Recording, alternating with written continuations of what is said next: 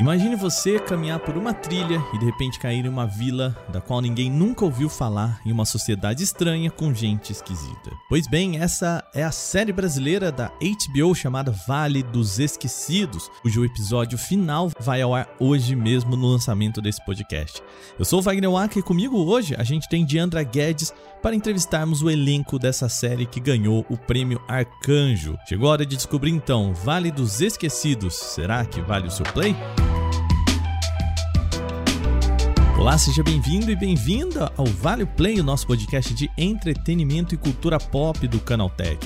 Todo domingo, uma discussão com o nosso time de repórteres e, claro, convidados. O programa de hoje vai ser um tiquinho diferente. A gente vai ter a participação de quatro atores da série. Juliana Lourenção, Marcos Andrade, Thales Cabral e Michele Rodrigues. Além disso, quem vem me ajudar nessa entrevista também é a nossa repórter Diandra Guedes. A casa tá cheia. Excepcionalmente, nesse episódio, não vamos ter o quadro Vale Ficar de Olho. Isso porque a entrevista já ficou bastante longa e o podcast acabaria estourando o nosso tempo, tá joia? A gente continua com a campanha para você compartilhar este programa com um amigo ou amiga que pode curtir o nosso podcast, o Vale Play. Vai lá, a gente conta com você. Sem mais então, vamos agora para o nosso bate-papo de hoje.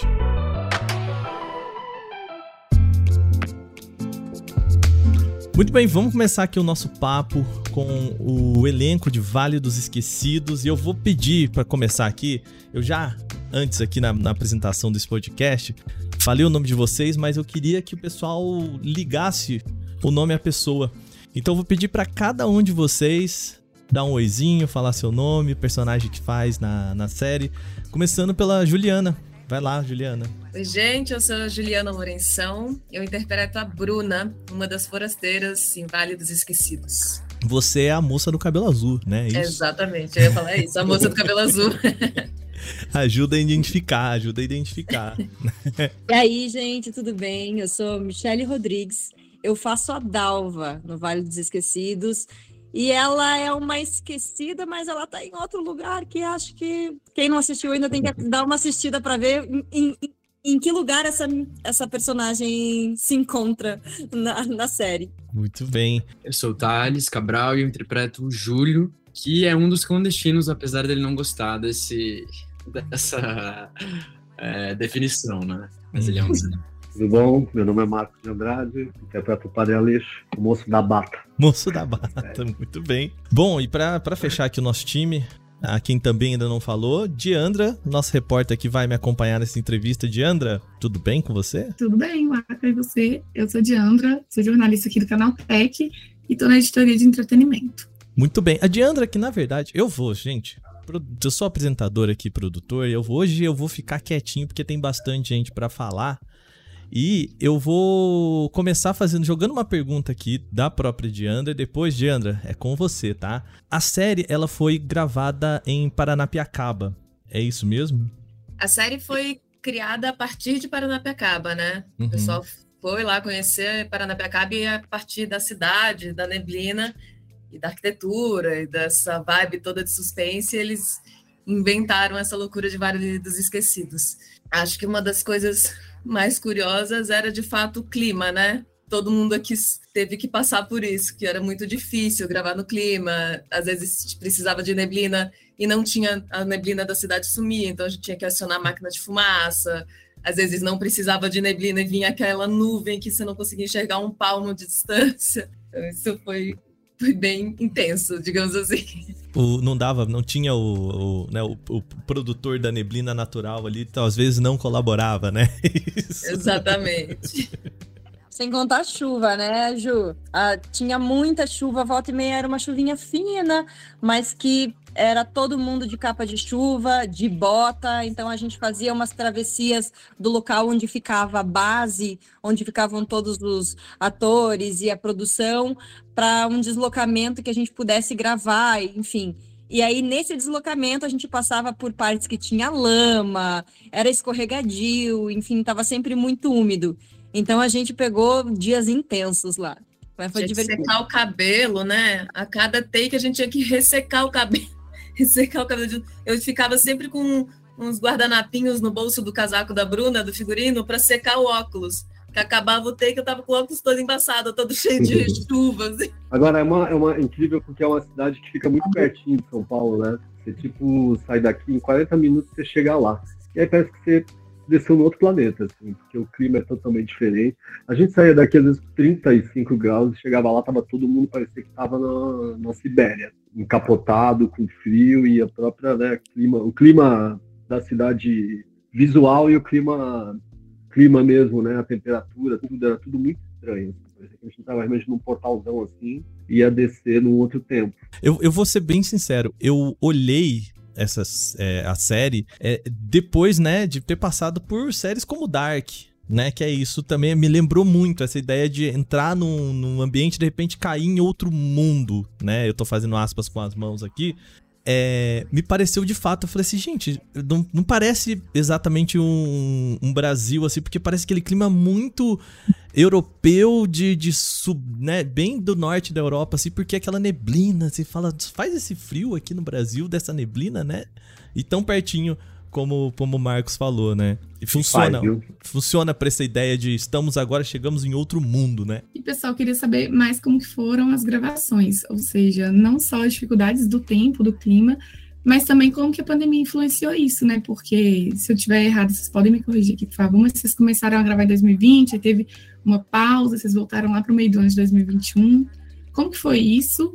É, a, pandemia, a pandemia foi uma coisa inesperada, mas se isso influenciou de alguma maneira no ritmo da série, no ritmo de gravação, na energia de vocês ali na sintonia, ou não, às vezes até foi alguma coisa positiva, e porque vocês se afastaram um pouco da produção, né, depois voltaram.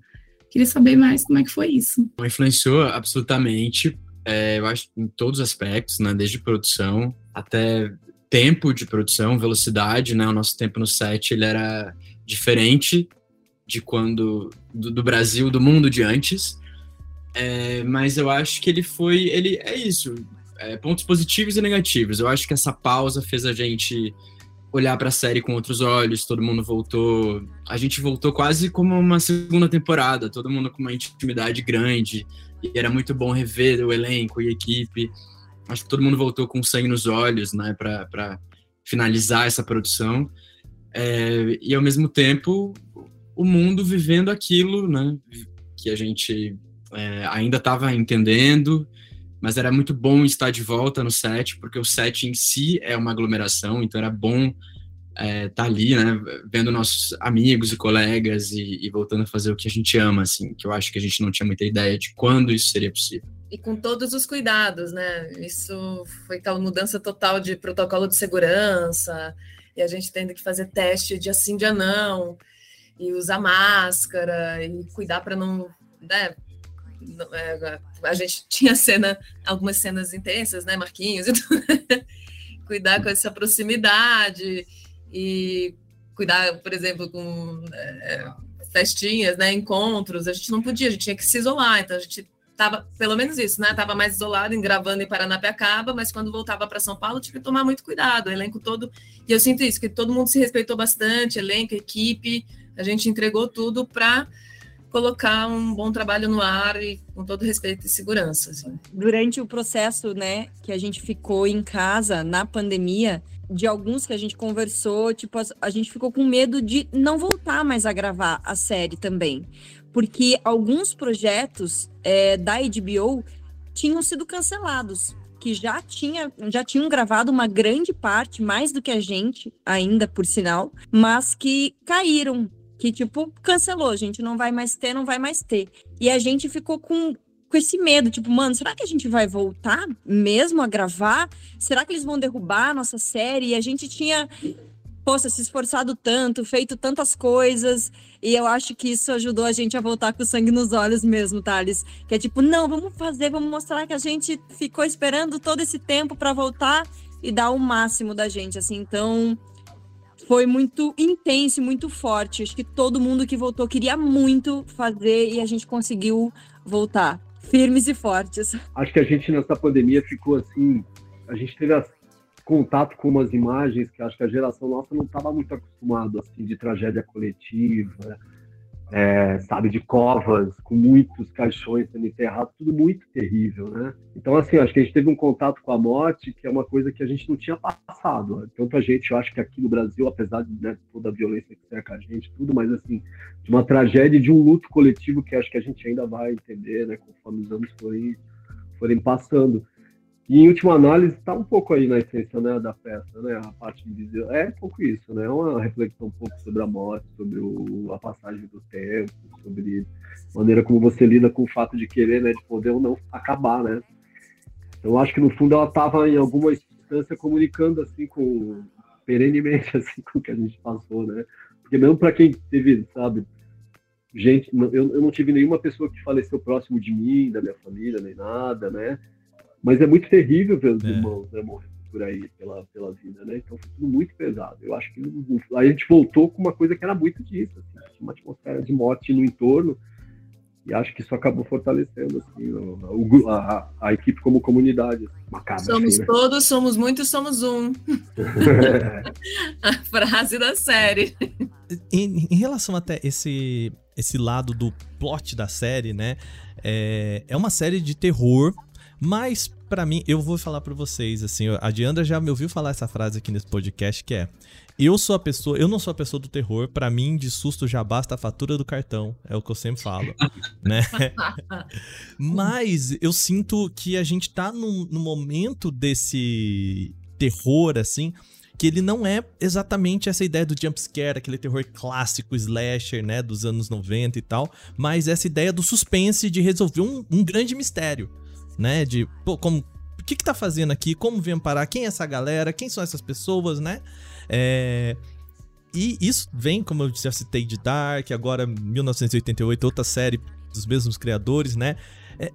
O que traz pra gente essa vontade das pessoas de resolverem mistérios, né? Fugir um pouco desse... Do, do, do que o Marcos falou, né? De... Cara, de ver a morte tão perto e mais, né? Algo meio true crime, né, ficção do true crime, algo nesse sentido? É, eu acho que a série tem, tem terror também, enfim, vamos chegar a umas cenas tem, aí tem, mais é. impactantes, mas ela trabalha muito nesse suspense que, que vai para o seu imaginário, né? Que acho que isso fica muito mais assustador quando a cena dá uma intenção e você cria aquela cena inteira na sua cabeça. O espaço negativo, mais... né? O... É, fica muito mais pesado. E eu, eu também, particularmente, não sou muito do, do jump scare, da coisa. Eu gosto, acho que as pessoas gostam, elas ficam grudadas no sofá com essa série, porque elas querem. Tem muitos personagens e cada um tem um background, tem uma historinha para contar, para ser desvendada. É, foi isso foi construído muito bem ao longo dos capítulos, eu acho. E é isso, é, estimula muito a curiosidade do público, né? Tem, não, não tem nada vendido as pessoas ficam, eu vejo as mensagens no Twitter, as pessoas ficam enlouquecidas, assim, como assim? Já acabou o episódio? Como assim não me responderam isso, isso, isso? E aí fica, fica todo mundo completamente grudado na nossa série. E a gente também, né? Querendo ver até, até onde esses personagens vão e o que, que as pessoas vão achar disso. E eu acho, eu tenho essa impressão de que o gênero, né, do thriller, do suspense, ele coloca o espectador como é, agente ativo, sabe? É, não só nesse lugar de, de, de receber o que está acontecendo ali, mas é quase como um, um quebra-cabeça. E eu sinto que o espectador hoje ele, ele, ele, busca isso, né? Então é uma maneira de fazer parte daquele universo e de buscar nesse gênero específico mensagens subliminares e a galera é, desenvolvendo teorias. Eu acho que é isso que torna o universo tão rico também, né? Do thriller, assim. É, o meme do cara no quadro ali, né? Com, com... É Tentando entender tudo, né? Ah, eu concordo com o que o Thales falou, porque eu acho que tem um negócio que é, é como é que você, que meios você usa para ir fazendo o espectador ou o leitor, né? Eu li muita literatura de terror, assim, essa vez, uma outra vez que eu tinha feito há 10 anos atrás uma série, eu li muita literatura. E eu também não, nunca fui muito fã de cinema de terror, mas eu comecei a entender o cinema via literatura. É engraçado. Porque parece que é isso, existe um inconsciente estrutural e coletivo que parece que quer que a, a, gente quer isso, é o mundo do pesadelo que a gente meio que parece carrega o tempo inteiro no lado, assim, né, na cabeça. Né? Então parece que esse tipo de, de dramaturgia, esse tipo de literatura, ele parece que dá vazão não querendo ser meio freudiano nem nada, mas dá vazão pra uma coisa que tá lá com a gente o tempo inteiro, entendeu? Que às vezes a gente sonha e não lembra. Parece que ela revela, ela tá ali pra fazer isso, pra salvar uma parte nossa que gostaria de ter contato, que quer resolver coisas da cabeça. É, Dá uma é expurgada, né? É, com certeza. Então você vê, por exemplo, é, eu sou muito fã do Hitchcock, né? Quando você vê o Hitchcock, você vê. Cada filme ele escolhe um jeito de levando você no bico ou de fazendo você participar da trama, né? Eu acho que é meio isso que está em jogo hoje na, na coisa mais moderna, assim, né? Como é que, que, que você escolhe se é um crime que você já sabe quem, quem fez, ou não é, ou você vai descobrir junto com quem está É o ponto de vista de quem, né? E acho que a literatura ela faz muito isso, né? Parece que ela ela tá sonhando uma coisa que você já sonhou e não lembrava. É, muito legal. É muito legal e também eu não, eu não diria que é uma coisa nova no Brasil. Eu acho assim que a gente tem ótimos produtores de terror. É, eu mesmo venho de, venho de uma companhia é, que trabalha com terror, uma companhia de teatro, né, que trabalha com granguinhol. É claro que é muito mais explícita, muito mais sangue jogado na cara e na lente, mas a gente tem, tipo, a companhia, a Vigor Mortis acabou de fazer 25 anos. Então, não foi ontem que o Brasil começou a produzir, mas sim, foi ontem que o Brasil começou a dar um pouco mais valor e consumir mais o produto, inclusive o produto nacional. Então, quando a gente fala que é de gênero, tem muita gente que chega com a cara, vem com a cara feia. Ah, não, Brasil não sabe fazer filme de gênero. Nossa, gente, a gente tem tanta gente boa no mercado que sabe fazer filme de gênero genial. Só falta pesquisar um pouquinho e dar a oportunidade. Eu acho que com o Vale, a gente chegou com os dois pés nas costas, porque é uma super produção. Eu acho que uma produção, uma das maiores, eu posso dizer, acho que produções brasileiras, onde foi investido. E é um filme, é uma série de gênero que foi investido. E você vê que quando você consegue investir, você consegue tirar muita coisa boa é, que infelizmente muitos outros produtos, né, a gente não, produtores, a gente não consegue investir. É, porque é isso, a galera não quer investir em filme de gênero. E com o Vale, eu acho que a gente está trazendo à tona essa coisa de que sim, a gente também sabe fazer esse produto e tem muita gente boa no mercado brasileiro. E que continuem dando oportunidades para que a gente possa mostrar mais coisas ainda. Michele, e falando ainda de oportunidades, né, pegando seu gancho, como você vê a importância dessa série para não só para o gênero, né, mas em questão de produção nacional nos, stream, nos streamings, que agora que a TV está passando por essa mudança, né? Então a gente vê algumas produções nacionais, a Netflix, a HBO, e a importância de ter ganhado, né, o Prêmio Arcanjo 2022 também. Como que vocês veem isso? É, o que, que vocês esperam do futuro da série? Inclusive a gente está vendo aí acompanhando essa mudança na HBO, né? Que ela está reformulando e focando mais em produções que deram lucro e que o público está gostando de, de consumir. Eu dei uma pesquisada sobre a série de vocês, tanto nas redes sociais quanto na internet, e eu vi o pessoal, assim, comentando muito bem no Twitter, o pessoal só elogiando, ansiando pela segunda temporada. E essa é a pergunta que, a gente, que fica aqui para a gente, né? Vocês acreditam que vai ter uma segunda temporada? Já tem respostas que podem anunciar para a gente? Como que tá isso aí? Ah, desde a pandemia, agora fazer um apanhado geral, assim. Desde a pandemia, é quase o que vier a lucro. Primeiro a gente achou que a gente nem ia voltar a fazer a série. Aí de repente voltou história, vamos terminar isso. E aí a gente terminou lá em cima e de repente começam a vir essas coisas que a gente não esperava realmente. O Prêmio Arcanjo era uma coisa que tinha muita gente boa concorrendo. E a gente foi lá, tipo assim, mano, foi uma coisa que a gente fez. Vamos, vamos lá, vamos ver se, se ganhar lindo, se não ganhar lindo também, porque foi indicado. E aí veio o prêmio, a gente falou, cara, que legal, uma vitória a mais. Então, cada passo que a gente dá, ou cada reconhecimento que a gente tem, tanto nas redes sociais, como nesse, nos prêmios e indicação, é uma vitória a mais. Então, a gente tá, tipo, um passo de cada vez. É claro que todos gostaríamos muito que tivesse a segunda temporada. Agora, a gente não sabe ainda, a gente não, não recebeu nada, é, nem do canal, é, não, não, não temos. A gente não pode dizer assim, gente, vai ter a segunda temporada, porque ainda estamos assim, mas se a galera puder ajudar a fazer uma forcinha, assim, né? Pra cobrar lá a galera pra gente fazer a segunda temporada, a gente quer muito. Um barulhinho nas redes sociais aí, né? Sempre ajuda. Né? É, até porque é, uma, é, é um tipo de produção, né, que ela, ela vive muito do payoff ali no final, né? De te segurar até o último momento, né? A gente viu, já viu é, produções que, que, que caíram muito no cavalo nessa, né? Lost é um clássico disso, né? De, pô, me segurou por sete temporadas, chega lá, não, não devolve, né?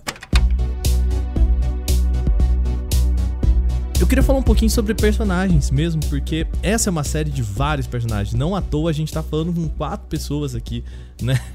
É uma série em que a gente precisa entender todo mundo, conhecer as nuances de cada um. De onde vieram essas inspirações pros personagens de vocês? Bom, vamos lá, tentando não dar spoiler, né, gente? É, eu faço a Bruna, a minha personagem é uma menina, é uma doceira, e ela tem os seus traumas no passado, ela viveu, enfim, muitas situações difíceis, e isso justifica as ações e reações que ela tem durante a série, né? E as relações que ela trava e tal. Apesar disso, dos traumas e dessas atitudes que ela toma na série, eu tenho muito orgulho da história da Bruna, porque ela é muito generosa e é uma menina sobrevivente, muito forte. Então, às vezes parece que ela tá frágil, mas ela consegue dar a volta por cima e mostra a força dela. É, a gente assistiu muita referência de filme de terror na preparação, mas eu também busquei muito em mim mesma algumas características da Bruna, coisas que eu vivi no passado e consegui beber em mim mesma, que hoje já transformei, mas consegui encontrar essa conexão bem potente, bem profunda com essa personagem. Assim, foi desafiador, mas é um processo. É isso, eu adoro um desafio e é um processo intenso e chega até a ser um presente, né? Curativo em algum momento. Ô, Ju, eu vi que você comentou, inclusive, no Metrópolis sobre isso, né? Sobre a construção do seu personagem e que a Bruna, assim como você, tinha passado por alguns traumas, algum, algumas questões de violência que não são as mesmas, mas enfim. Eu queria saber para você e para vocês também como que foi a construção do personagem e o que foi mais difícil. É, enfim, o que que vocês acharam mais difícil na hora de construir esse personagem mesmo? Eu acho que é, é difícil entrar em contato com coisas que né, intensificam situações que você viveu e pode. Mas o trabalho do ator é muito técnico, né? Você não pode achar que a personagem vai te domar e você vai entrar naquela pira e tal.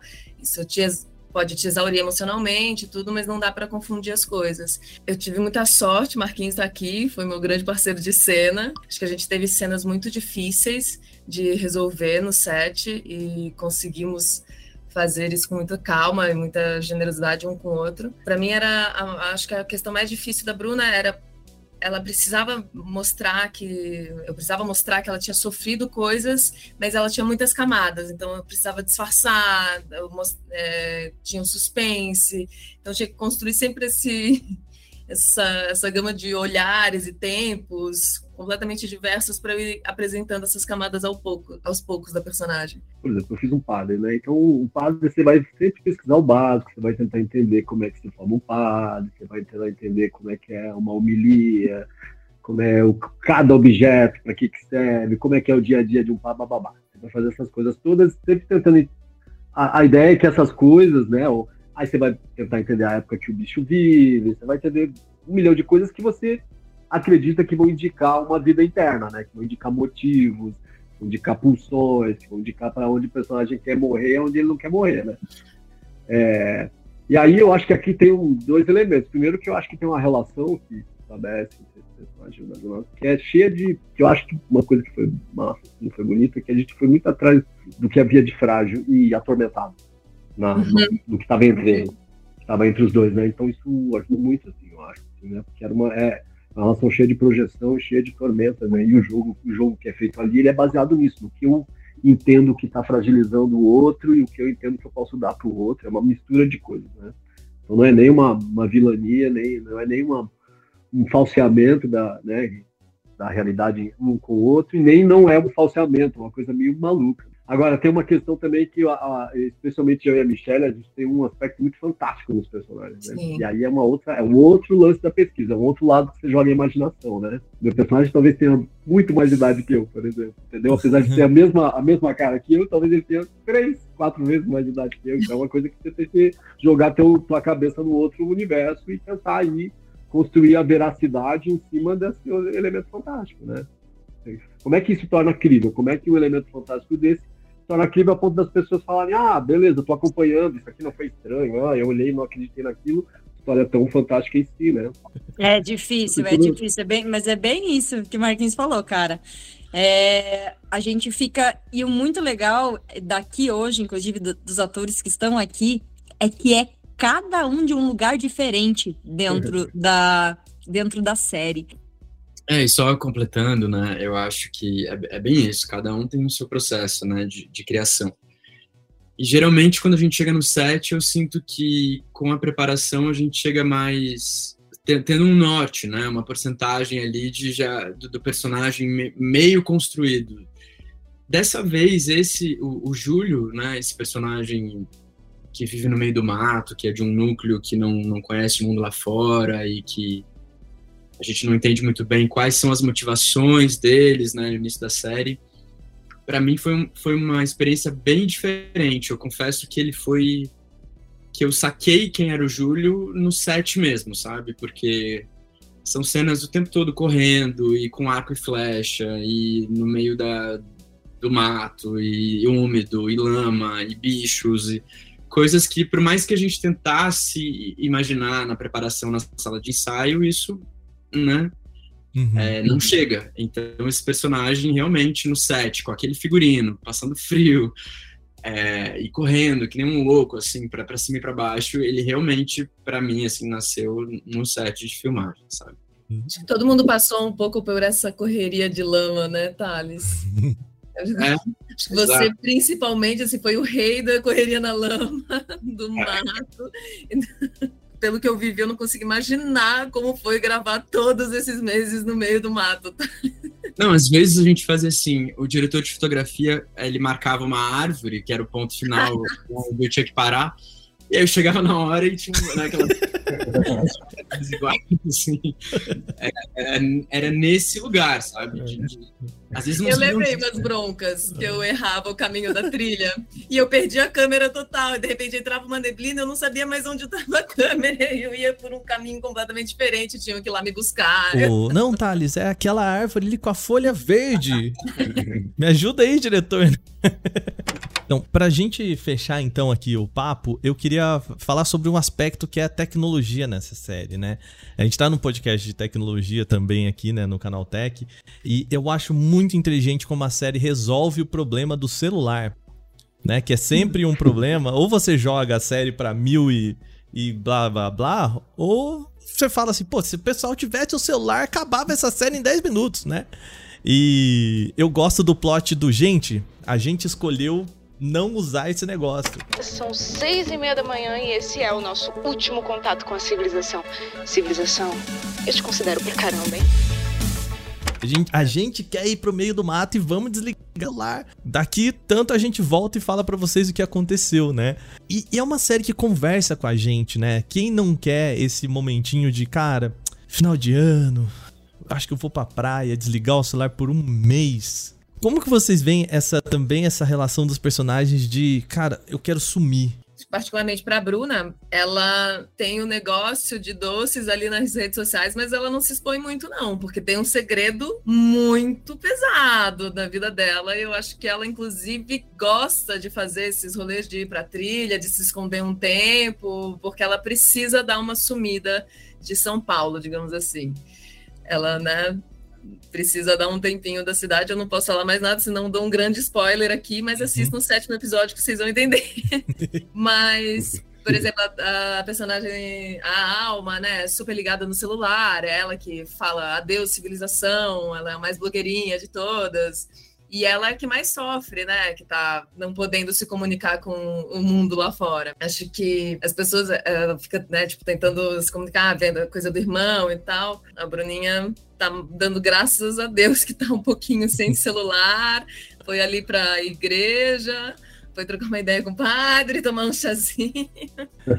Ela é, eu acho, que é super incrível também, porque a gente está nesse momento onde são tantas redes sociais, né? A gente está conectado o tempo todo, que eu acho que todo mundo já passou por esse momento de querer ir para o mato, fazer um retiro espiritual e não querer mais né, é, ficar online. Então, eu super me identifico assim com os personagens quando eles estão indo ali para a trilha e eles assumem essa, eles tomam essa decisão. Você gostaria dessa vida? Eu gosto muito de natureza. Eu confesso que eu me surpreendi é, nas cenas, assim, porque dava tudo certo, sabe? Então, é, mas eu acho que essa vida não tão online eu gostaria, sim. Eu acho que eu tô muito nas redes por conta do trabalho, né? Divulgar música, mostrar, trabalho como ator e tudo mais. Mas eu também não sei. Eu, eu, eu sinto. Acho que tem os momentos quando, né, quando a gente viaja, é bom para dar uma refletida, é, recalcular a rota, mas eu gosto disso, sabe? Do que São Paulo, por exemplo, oferece, que são é,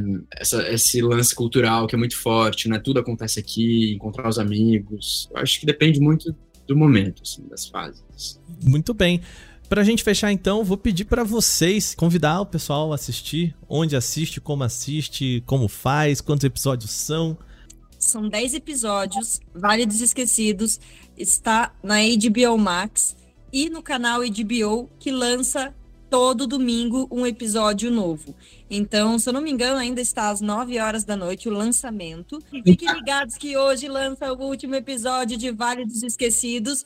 É, vem muita bomba por aí. Se você não assistiu, corre lá, maratona, porque é isso agora. Então, quem não assistiu nenhum, a partir de hoje, você pode maratonar os 10 episódios do Vale dos Esquecidos, tá? Show de bola. É, eu vou te falar, é o tipo de série que para mim é, eu gosto de em doses homeopáticas, sabe? Assisto primeiro, paro, rumino ali o, o, o que aconteceu, vamos pro próximo. Não, mas eu concordo com você. Acho que essa série precisava mesmo ser um episódio por semana pra gente compreender conseguir é, digerir criar o, o negócio com os amigos, mandar mensagem, oh, e aí, que você, né, que você sentiu, o que, que vai acontecer e tudo mais.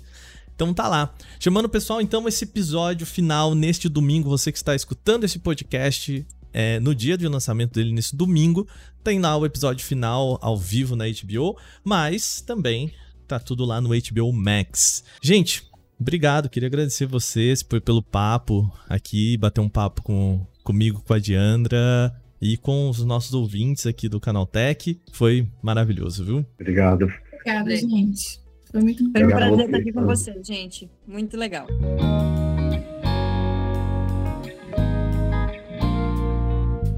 Esse foi o nosso Vale o Play desse domingo e agora eu quero saber se você aí acha que o nosso podcast vale o play. Entre em contato por podcast@canaltech.com.br ou também comente nas nossas redes sociais em @canaltech. Lembrando que também nós temos podcast todos os dias por aqui nos feeds do Canaltech. De segunda-feira o nosso Porta 101 com um debate da semana e também de terça a sábado o podcast Canaltech com as principais notícias do momento do universo da tecnologia. Esse episódio foi produzido, apresentado e editado por mim, Wagner Waka, e neste programa a gente contou com a participação de Diandra Guedes. A revisão de áudio é da dupla Gabriel Rime e Mari Capetinga com trilha sonora composta por Guilherme Zomer. Uma boa semana para vocês, bom descanso nesse finalzinho de domingo. Até lá. Tchau, tchau.